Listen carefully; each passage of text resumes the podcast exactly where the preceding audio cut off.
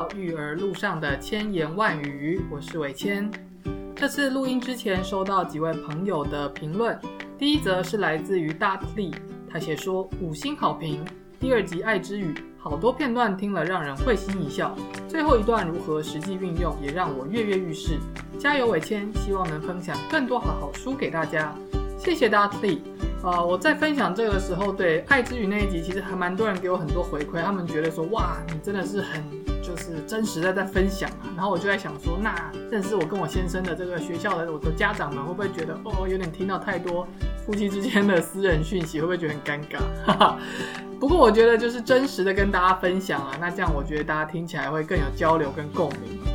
好，第二个呢是来自于 UZ Mom 七七。他写说非常推荐，对新手爸妈来说很实用的内容。工作育儿忙碌之余，常常没时间在那看这么多书，可以这样利用开车做事的时间，听到伟谦分享这些好书的阅读摘要，结合在幼教第一现场的丰富经验，获益良多。推荐给所有在育儿中挣扎的父母。谢谢 UZ Mom 七七。对我做这件事情的初衷，就是想说来帮大家读书同整，而且我读完书还会实做。对，一定是实做，真的有感。才会分享给大家，为大家节省了一些在网络上搜寻片段资讯的一些呃迷惘跟时间。在上一集的分享内容呢，我与大家分享了《父母怎样与孩子说话》这本书里面贯穿全书的两个重点。第一个就是在互动的时候呢，我们要去留意维护成人跟孩子双方的自尊心。那第二个呢，就是当我们在管教时，在说服或是说道理以前呢，我们先去表达对孩子的理解。然后呢，我们也分享了第一章里面谈话的四个原则。第一个是我们要去练习听懂孩子话语背后的讯息。第二个是我们要去看到孩子的行为背后的那个情感，而不是行为本身。那第三个呢，是我们用理解跟同理心。去回应孩子对自己的负面感受或是观点。那第四点呢，是我们可以尽量去当一面反映孩子情感的镜子。那其实这几个，不管是贯穿全书的两个原则，或者是第一章分享的谈话的四个方向，它都我觉得其实也蛮适用在就是成人跟成人之间的互动。好，比如说你跟你伴侣的，或者是你在工作职场上的，都很适合。那不晓得大家听完之后呢，在家运用的怎么样啊？有没有什么卡住啊，或者是有疑问的地方啊？如果有的话呢，都可以欢迎大家透过脸书或者 IG，或者是你到 Apple Podcast，好，帮我给一个五星的评分，然后再写下你的问题，那我都会在节目当中呢来回应大家，或者是透过私讯的方式，或是回复留言的方式跟大家讨论交流。那今天呢，我会跟大家分享《父母怎样跟孩子说话》这本书的第二部分。那这一部分的内容，其实在心态制胜就是第三集的这个当中，也有稍微提到过，就是我们要怎么样去批评和称赞孩子。那今天会再重复谈这个话题，是因为这本书里面啊，作者有针对称赞跟批评孩子有更详细的一个分享，所以大家听完之后呢，或许会有一个更全面的哦，然后呢，你会更知道说你怎么样的互动可以更可以去建立孩子自我价值感。那可能有些朋友会想要去找这本书来看，但是在这边要跟大家说，就是这本书的中文版已经绝版了，所以如果你的英文阅读还 OK 的话呢，你可以去搜寻《Between Parent and Child》，啊，它的英文书名叫做《Between Parent and Child》。那中文书的话，就只能听我的 Podcast 分享这样子，我会慢慢的，然后不不知道分几集，这样慢慢跟大家分享。好，那我们今天呢，第一个想要跟大家分享的重点就是。当我们在称赞孩子的时候啊，虽然说我们是称赞他的情谊，比如说是啊，我刚刚看到你好努力，或是诶，我觉得你刚刚这样子很有观察力，但是我们要避免去直接称赞他的品格，而是去针对他当下具体的行为做称赞就可以了。这是什么意思呢？就是说我们在称赞的时候，他刚刚做了一件事情，那我们就可以跟他说：诶，妈妈看到你刚刚在做这件事情的时候，你很仔细，诶，哦，你刚刚真的是我觉得很仔细、很细心。可是呢，我们不要去降称赞，好，就是妈妈觉得你就是一个仔细的人，或者是说，我觉得你就是一个很贴心的宝贝。为什么？因为当我们就直接去称赞他的品格，就好像他就是这样的人。那有的时候孩子就会觉得说，其实我并没有那么的仔细，或是我就没有那么的贴心。哦，所以有的时候你就是很满的去称赞他这个孩子的品格就是这样，他或许听起来是会有点不太舒服的，甚至他会觉得他就是做不到你的期待，他可能听完之后他就去做一些不贴心的举动，然后想要透露说，哎，其实我不是那么贴心的人，或者是孩子大一点，他可能不会透过行为或者是言语跟你说，可是他就是会默默的觉得说，啊，我爸妈就是不了解真正的我。我不知道你们以前有没有这种经验，就是当你爸妈在称赞你，或是一个老师，或是你的同学在说，哦，比如说我觉得你就是一个好开朗的人。假设你觉得这个开朗并不是你真实全部的样貌，可能只是一部分，会不会听到的时候你会有一种，哎，其实我并不一定就是这样，那你可能就只看到这一面哦，就是有一种孤单感或者不被理解的感觉。不知道大家有没有这样的经验？所以他的第一个重点就是说。我们就去具体称赞孩子在某一个行为背后，他展现出来这个特质，当下或者是在事情发生的事后去做称赞，但是要避免就是平常就说哇，你就是妈妈最棒的宝贝哈，或者是你就是我的好帮手，或者是你就是一个好贴心、好努力的人哈，用这种这么肯定的方式去，就很像太阳光去直直直直的照着一个人的眼睛，有时候会让人家不舒服。好，那第二个重点呢，就是我们透过赞赏啊，就是这个称赞啊，其实我们最主要的任务去发展孩子对自己的认可。好，再说一次，就是我们是透过赞赏去协助孩子发展出对自己的认可。什么意思呢？作者说啊，一句简单的称赞，它是可以被分为两个部分。第一个部分就是我们对孩子说的话。那第二个部分是孩子听到了之后，他对自己的诠释。所以我们要说出来的称赞，比较作者在观察很多的家庭跟幼儿，他后来去归纳，就说成人的称赞如果可以帮助孩子去在心里去演绎出他对自己的自我认可，其实这样是最好的，因为这样的称赞方式就不会让孩子去依靠成人的称赞，他会自己去延伸出一个对自己的正向解读。这种称赞是最就是最高明的哈。我自己说的最高明，也不是最高明啊，就是我觉得就是最可以让孩子发展出他对自己认可的一种称赞。那在书中呢，作者就举了八岁的肯尼，他去帮他爸爸移动了一张工作室的一个桌子，那那桌子很重哦，哦，那爸爸看到肯尼他把那个很重的桌子自己移好了，他怎么称赞的呢？哦，他爸就跟他说：“哇，这张工作台很重哎，很难搬呢。”然后这肯尼这时候就说了。对啊，但是我搬好了哈，然后脸上还有得意的表情。然后这个爸爸呢，接下来继续说：“哦，这需要很大的力气耶。”然后肯尼呢，他边说他就边弯曲他的手背，就是展现他的二头肌。然后他说：“我很强壮。”所以在上面这个例子里面呢，你听哦，爸爸是针对这件事情的难度去做评论。他说的是这个桌子很重，不好搬呢。但是肯尼自己后来才说。诶，我很强壮，是他自己延伸出这个结论的。那如果这个爸爸他直接去称赞说肯尼，哇塞，你好强壮哦，其实或许他班上还有比他更强壮的人，所以这个时候或许肯尼会说，哪有啊，我班上有比我更强壮、更壮的同学，好吗？那为什么是这样嘞？为什么有的时候我们直接去称赞别人说，哇，你好漂亮，你好聪明哦，你好强壮哦，我们很难全心全意的去接受，因为有的时候作者在书中说啊。那是因为，其实包括大人也是，我们都不是很喜欢那种被评价或者被评分的感觉。所以，当你直接这样去说，好像就是你帮他贴了一个标签这样子。所以，就是有时候人听到这种太直接的呃称赞，就会有一点内心的抗拒。好，那这个部分其实是有一点跟我们平常称赞的方式是有一点不大一样的。所以我多举几个例子。所以称赞哈有两个部分，第一个是我们说的话。那我们说的话要怎么样说？才可以让孩子后续去延伸刚刚他自己延伸出来强壮这样一个好的特质呢？因为他书中有举了一些例子，那我就为大家归纳出几个元素哈，那大家可以参考看看。第一个元素就是说，你可以去就客观的事实以及你自己的看法去跟孩子做分享。第二个元素就是说，哎，你可以跟他分享，就是你看到他在做这件事情之后，你自己的心情跟感受。然后第三个元素呢，就是你可以去好奇他怎么做的，或是你可以就是去跟他分享说，哎，你觉得这个任务大概需要用到什么特质才可以完成？然后第四个元素就是真诚的跟他说谢谢。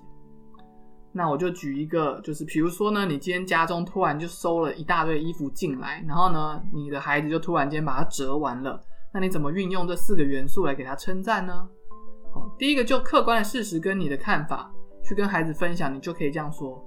哇，这么多衣服都折完了，哦，哇，我觉得要一口气折完很不容易耶。哦，这可能就是一个你自己的客观的一个看见跟你自己的心情。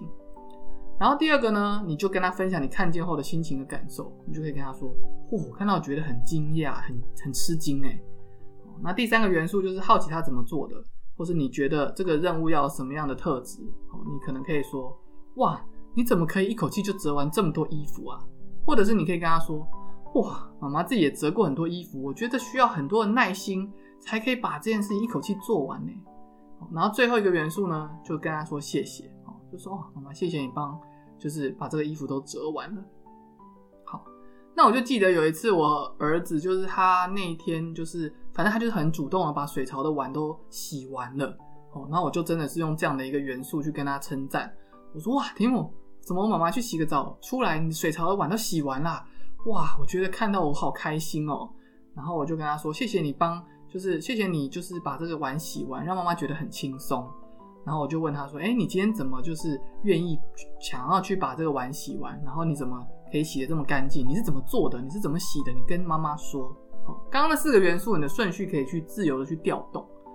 哦，那我就记得后来我就跟他说谢谢啦。然后后面呢，哦，我就觉得很神奇哦。他被我这样子称赞跟好奇完了之后，他后面就开始拿吸尘器就说：哦，我会做很多事情哦，我要拖地啊，开始拖地、吸地哈。”然后之后好像又在擦桌子，还是在收家里，然后就做了一连串就超多的事情。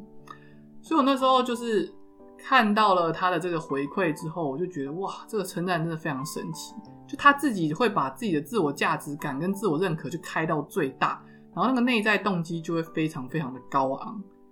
所以呢，我自己这样在家庭里面去落实了一段时间之后，我就发现说呢，对我来说，称赞最重要的原则就是我们赞赏孩子的话语。是协助他发展对自己的认可，然后让他逐渐拥有可以欣赏自己内在资源的这样的眼光，而并不是让他去习惯一直要去接受来自别人给的称赞，这样他就不会对别人的称赞上瘾，他也就不会一直被外在的一些，比如说表现啊，或者一些比较外在的东西去吸引，因为他的力量就是来自于他的内在，所以这就是第二个重点，就是透过赞赏或者称赞去协助孩子。发展出对自己的认可。那第三个重点呢，就是当孩子做了什么就是不如我们预期的事情啊，假设我们生气的时候，我们觉察自己的生气，我们暂停那种立刻及时的反应，改用以表达内心感受，点出该怎么做，不批评人格的方式去做回应。那作者就有说啊，其实当父母的都知道嘛，我们养儿育女就是会发生很多突发的状况。所以那种突如其来的事情，比如说他突然间就是有一段时间就是超爱抱怨的，或者就是说哦我不要你啊，我要谁啊？我要妈妈，我要爸爸，我不要你啊。我们家就是我要爸爸，我不要妈妈。好，或者是呢，他突然对你的兄就是弟妹做出一些很不恰当的行为，或者是你就已经提醒他小心了，就他突然间就给你打破一个碗或打破一个杯子。这种突如其来的事情，如果你就是很不经思考的哦，然后突然间愤怒上来，然后你就及时回应，我们经常就会失去理智。然后就是会骂一些就是不好听的话，甚至有一些父母可能会动手去修理孩子。那如果你不想要在这种突发状况，然后怒气突然冲上来的时候呢，去做这种对孩子可能会有负面影响的这种回应啊，平常我们可以先做好一些因应怒气的准备。那这个怒气的准备就要包括说，第一个，我们必须要去认清，有的时候孩子就是会让我们生气，这是不能避免的。第二个呢，我们要给自己一个接纳，就是我们是可以对孩子生气的。你对孩子生气并不是一件可耻的事情。然后第三个呢，是我们可以在安全的限度之内去表达内心的感受，但是我们在表达的时候呢，就要留意我们不去攻击、批评孩子的人格。那在这边对生气这个意图，我多做一点分享。因为现在其实坊间很多人学萨提尔或者正向教养阿德勒哈，包括我自己都有接触。但是很多的父母他会对自己太过的严格哦，他会觉得啊正向教养的父母就是不需要不应该对孩子生气的，所以如果父母内心有生气呢，有的时候会变成有点刻意的去压抑，然后就一定要好声好气的去跟孩子说，然后勉强自己耐住性子，然后就好好的去请求。但你知道孩子并不是这么容易的嘛？你有时候就是态度非常好，他反而会就是气焰很高，然后就是讲话越来越不客气，对不对？所以这种压抑久了，哪一天你孩子那天就是特别踩到你底线，或者是你那天特别累，能量特别低，你就很突然就突然就嘣爆炸。然后呢，你爆炸之后呢，你就会因为事后很愧疚，我怎么会这样子？然后你又回到了一个比较压抑、比较忽略自己生气的这个方式，然后你就会在这个回圈当中去不断的循环。那其实作者有在说哈，或者是其实萨提尔真正我们在学，其实都不是说哦，就每次都要好好的对话或者好奇，并不是这样的。其实，在孩子成长的过程当中啊，父母你去一致真实的去表达内心的情感感受，你说出来的话是有符合你内心的情绪状态，其实这个是很重要的。因为这个会让孩子知道人跟人之间互动，他的话是可以去带有一点影响别人的一种力量的哈。那我们要怎么样去表达我们的生气呢？待会会跟大家分享。那唯一就是要提醒大家留意的就是，你在描述的时候，你就是描述内心的想法跟感受，而不是说说，看你就是超懒惰，你这每次东西丢了，你就丢在这边，就不放到水槽里面，怎么可以这么懒惰？跟你说了几次，你就听不懂。你就做不到，好，或者是说你就是粗心大意，你看你又错这种东西，你就是你是怎样？是猪吗？还是什么的？好，就是不要用这种充满评断啊、攻击性啊或者批评人格的字眼，那你就可以用接下来我跟大家分享的三个步骤，去向孩子表达内心的这种愤怒或者情绪。第一个步骤呢，就是你去命名自己内在的情绪，比如说你可以说，当我看到什么什么什么的时候，我感觉很生气。好或者当我听到你说什么什么的时候，我感觉我不舒服。那第二个呢，是你可以反应跟孩子说，哦，比如说你说完第一个，我觉得很生气，你还是觉得气很难消，那你这时候就可以多花一点，就是表达，你可以去告诉他你这个情绪的强度是多少。比如说，你可以说我有一点烦躁，我有有生气，或是我很生气，我气得不得了，或是我现在气到头很胀，或者我现在觉得肚子里面冒着一把火。这些话都是可以说的，因为你在描述你自己的感受。然后第三个呢，是你去描述你的为什么会有这样的感受，以及去叙述那我们希望这个比较好的一个状态是什么。好，综合练习。好，比如说，当你看见你家的孩子在欺负弟妹的时候，因为有时候孩子对弟妹情感就很复杂，所以偶尔他们真的会做出一些比较不恰当的举动。那你这时候就可以说，当妈妈看到你推倒弟弟的时候，我很生气。这就是你看到了一个什么东西，然后你的情绪，然后接下来你可能是真的很生气，你就跟他说：“哦，我气到我头都胀胀热热的。”好，那第三个部分就是我们去讲一下为什么我们这么生气。我一边气啊，一边担心弟弟有没有撞到头，他头会不会还 OK 吗？哈，然后最后你就可以画下你想要他的是什么。好，就说我不允许你伤害弟弟，我不允许你伤害别人。另外一个书中的举的例子就是。当你煮，当那个比如说一个家庭哦，妈妈煮了一桌菜，就跟孩子说：“哎，吃晚餐喽。”那孩子就是慢悠悠，然后就不想要出现。那妈妈就气呀，因为他就这么下班了，很累，啊煮一桌菜哈。那你这时候可以说什么？当我请你吃晚餐而你不出现的时候，我很生气，我非常生气。我跟我自己说，我这么用心帮家人准备了一桌菜，我想要的是一点感谢跟看见，而不是这种很沮丧、很挫折的感觉。你看哦，当你这样说的时候，你是维护他的自尊心，但是你也是完全的可以表达自己的心情哦。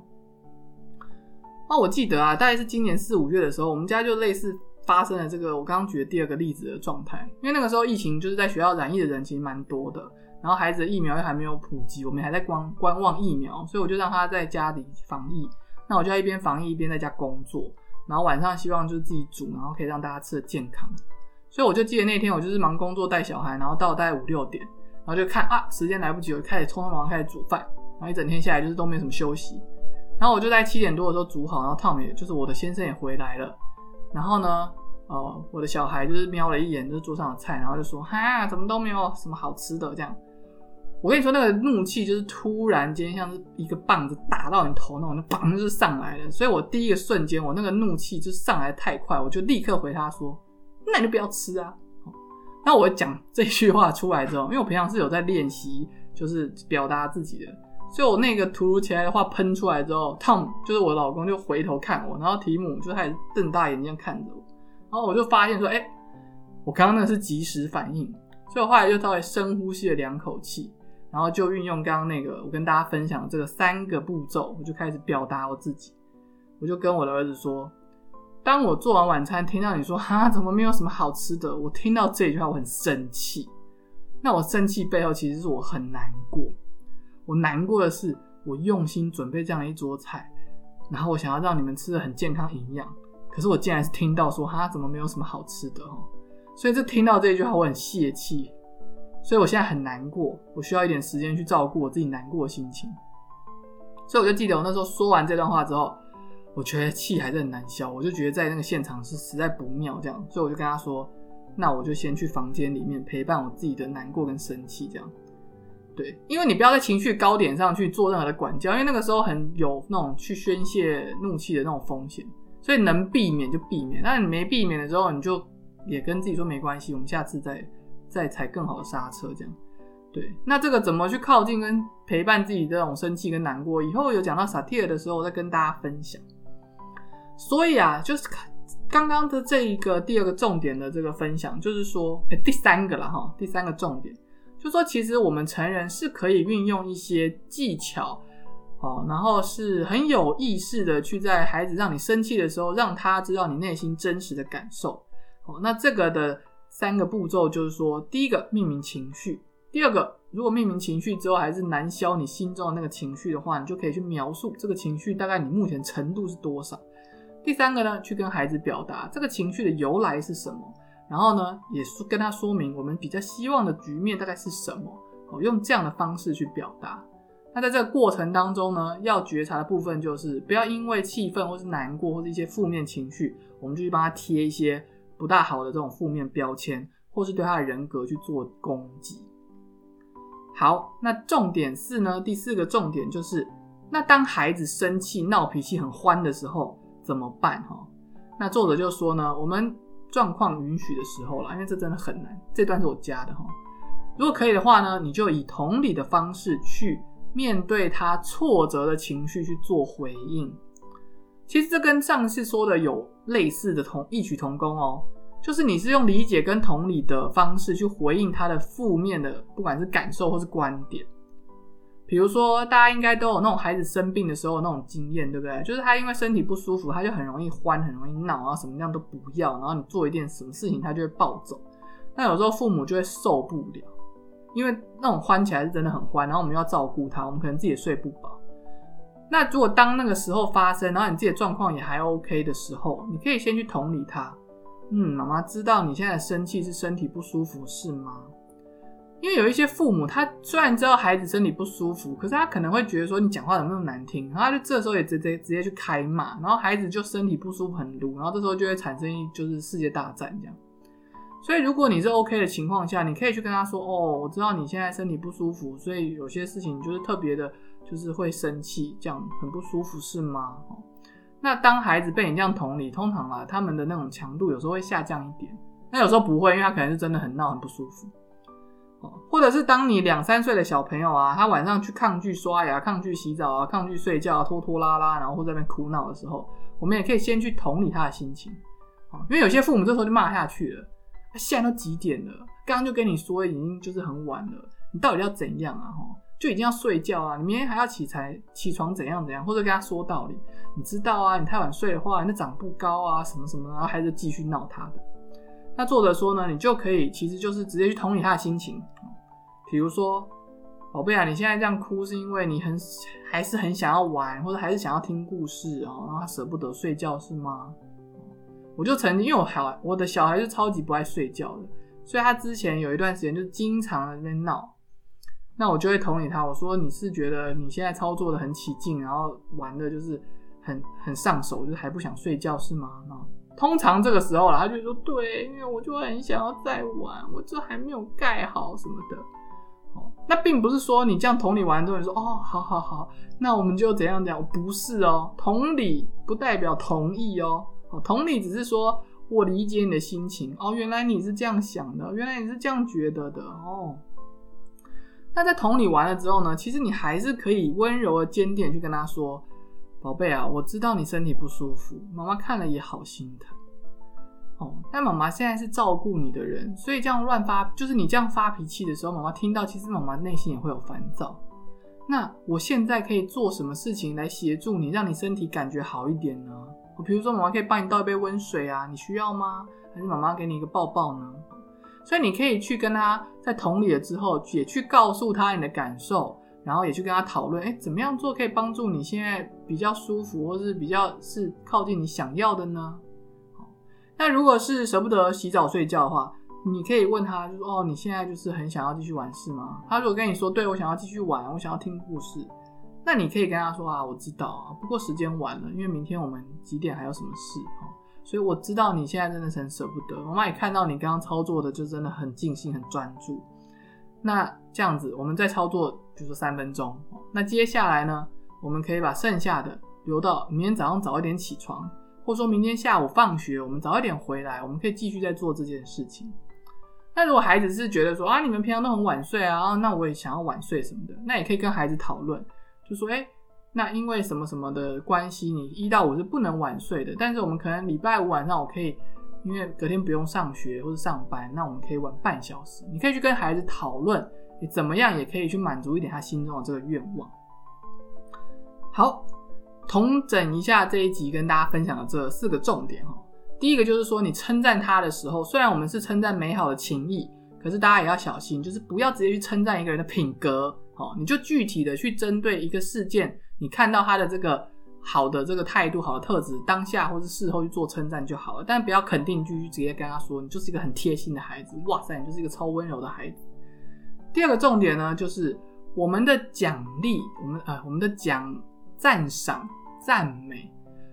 并不是一直跟孩子说哇，我觉得你很怎么样，我觉得你很怎样，而是我们是透过我们的赞美，去让孩子延伸出对自己的一个正向的观感。所以他后面他自己对自己的诠释比较重要，所以我们不要在一开始我们那个部分就把话说的太满。好，那这个我们可以去赞美的方式呢，就是你可以就客观的事实去跟孩子分享你的看法。再来就是你可以跟他分享你看见他某一个很好的行为的背后，你看见之后你有什么心情。然后第三个是呢，你可以去好奇他是怎么做到的，或者是你觉得诶这个任务是需要什么样的。特质才可以做到哇！他怎么做的？就是他是怎么做的？然后最后就是真诚的跟他说谢谢。那这个重点哈，我这边多说两句，其实对你的伴侣，或者是你在那个职场上是个主管，都非常的有效。因为有一些主管他会去担心说，哎，多称赞，就比如说他的部署，或者是称赞你的伴侣，那伴侣就会自我感觉良好，或者部署就会大头症。可是用这样的一个架构去赞美任何一个人，事实上，我认为就是真的就不会有这种大头症或者自我感觉良好的状态，而且那个人是真的可以很好去收到那个赞美。第三个重点就是说呢，当父母生气的时候呢，我们是可以去表达内心的感受的。父母不是圣人，不是都不会生气。那我们怎么真实一致的去表达我们内心的生气呢？哦，第一个就是我们去表达感受，然后去。描述说，哎，这个感受的强度大概是多强？然后我们去点出，那接下来我们希望大概是怎么样比较好？然后重要的就是不要去批评孩子的人格。然后最后一个重点呢，就是当孩子在生气啊，或者闹脾气啊，就是失去理智的时候，如果你可以啦，哈，因为这个真的比较困难，就是以同理的方式去对孩子他那个生气背后那种挫折情绪去做回应，然后最后你再把一个。界限或是一个原则，再温和的拉出来。所以啊，讲到这边，正向教养真的不是都不能生气。所以，我们成人的真实情绪呢，是真的可以很真实的让他知道的。那其实孩子可以从你跟他之间的互动，然后他得到的真实回馈，这个未来就会成为他跟人，就是外面的人互动的时候，就是最好的一个那个叫什么教科书之类的吼。所以，我们跟他的这个互动，我们的真实事实上是很有影响力的。对啊，那这个这一集的这个部分，我自己这这个是一个萨提尔的老师跟我分享的书，那我以前在看到的时候，我后来就是运用在家庭里。我发现最神奇的，真的就是称赞的部分，就是我真的用这样的方式去称赞我的小孩，我就不用去跟他贴什么好的标签，但是他每次被我称赞完，他整个人的那种内在动机跟自我价值感，就是会扬升到最高。所以我真的很推荐大家用这种方式来称赞你的孩子、你的伴侣，看看会发生什么事哈，然后也可以跟我分享。好，那听完这一集的 podcast 啊，就邀请大家在家中要实际的运用。我们要把我们今天吸收到的这些方法运用在家中，然后你就可以去看看，说，哎，这个运用下去一个变化，或者是有什么地方有卡住，哦，那如果有卡住或是疑问的地方呢，都欢迎大家在脸书的育儿路上的千言万语，或是 IG 上的哈，可以留言跟我互动。那我们这一集就先分享到这边。